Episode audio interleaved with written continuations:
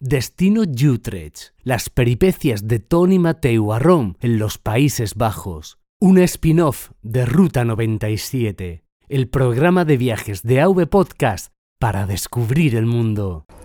Hola, ¿qué tal? ¿Qué tal estáis todos chicos y chicas? Bienvenidos al segundo episodio de Destino Utrecht, el spin-off de Ruta 97 en el que os cuento mi aventura en los Países Bajos. Sigo estando en Barcelona bueno, antes de empezar, decir que soy Tony Mateo Barrón. Y nada, decir que sigo en Barcelona ahora mismo y vengo a contarte el tema de los billetes de avión, de por qué es importante este, este aspecto, ¿no? Digamos que los billetes de avión es una de las cosas más locas a tener en cuenta a la hora de hacer cualquier viaje, sea un viaje de Erasmus, sea un viaje para ir en familia, con tu pareja, etcétera, a cualquier sitio. Lo cierto es que lo recomendable o lo que siempre recomiendo en los podcasts de Ruta 97 es comprar los billetes con al menos 2-3 meses de antelación. ¿Qué pasó en este caso?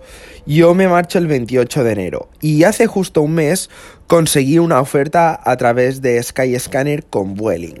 El vuelo me costó 58 euros, solo ida, eso sí, pero facturando una maleta de 20 kilos, equipaje de mano de 10 kilos y una bolsa pequeña. Porque básicamente me tengo que llevar todo lo que tengo, es decir, me tengo que llevar al menos la ropa más de abrigo, me tengo que llevar todos los cacharritos electrónicos que en mi universidad me piden que me lleve el portátil, un teléfono móvil y una cámara para grabar. Eso es lo que me piden.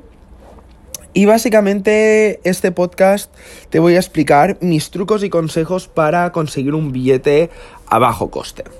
Lo cierto es que tengo un compañero, un saludo Tomeu, que viene a visitarme a Holanda, viene al aeropuerto de, Eindhoven, porque para llegar a Utrecht tienes que o bien ir al aeropuerto de Ámsterdam o bien ir al aeropuerto de Eindhoven y luego coger un tren.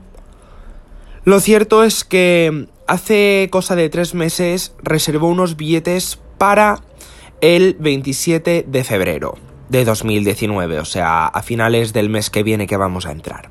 Lo cierto es que sin nada, precio base, el billete le costó 74 euros ir y volver desde Palma de Mallorca a Eindhoven y luego desde Ámsterdam hasta Palma de Mallorca.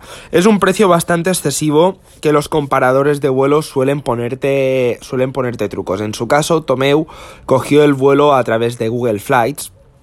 Y aunque no es una mala opción, yo es un, es un sistema, es una plataforma que desconozco por completo. Así que mi recomendación es, siempre que tengas una fecha límite, en mi caso el 1 de febrero, siempre márcate un objetivo de ir al país dos o tres días antes.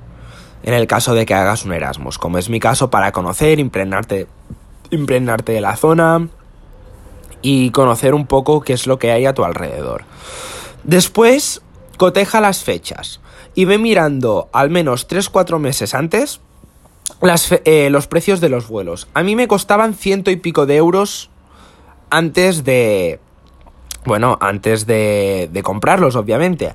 Hace cosa de 3-4 meses un billete de ida estaba en torno a 70 euros.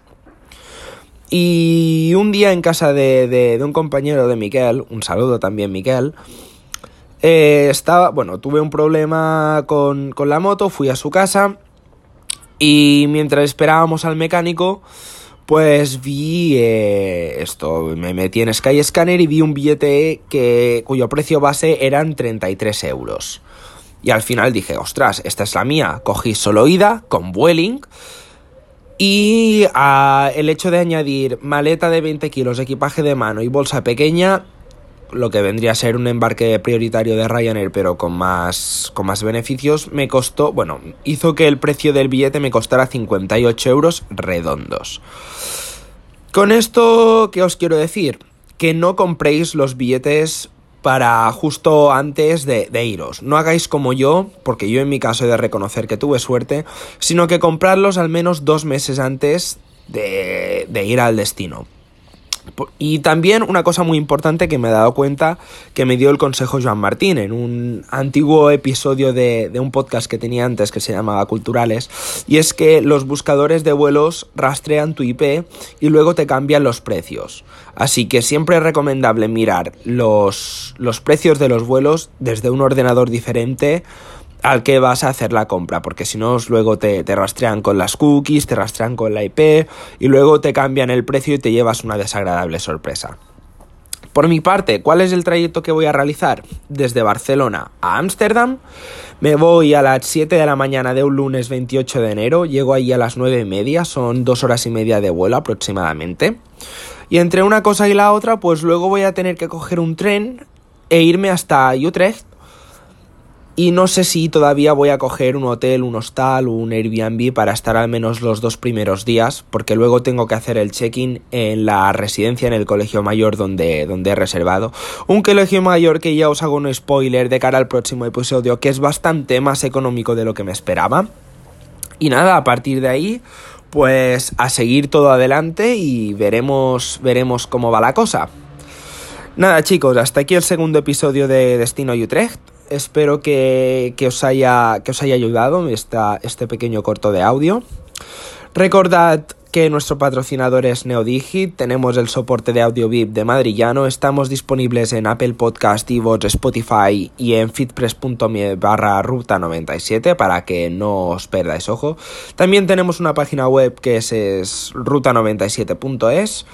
Y bueno, perfiles de Twitter, Instagram y toda la pesca os los vamos a dejar en las notas del programa. Muchas gracias y hasta pronto. Un abrazo.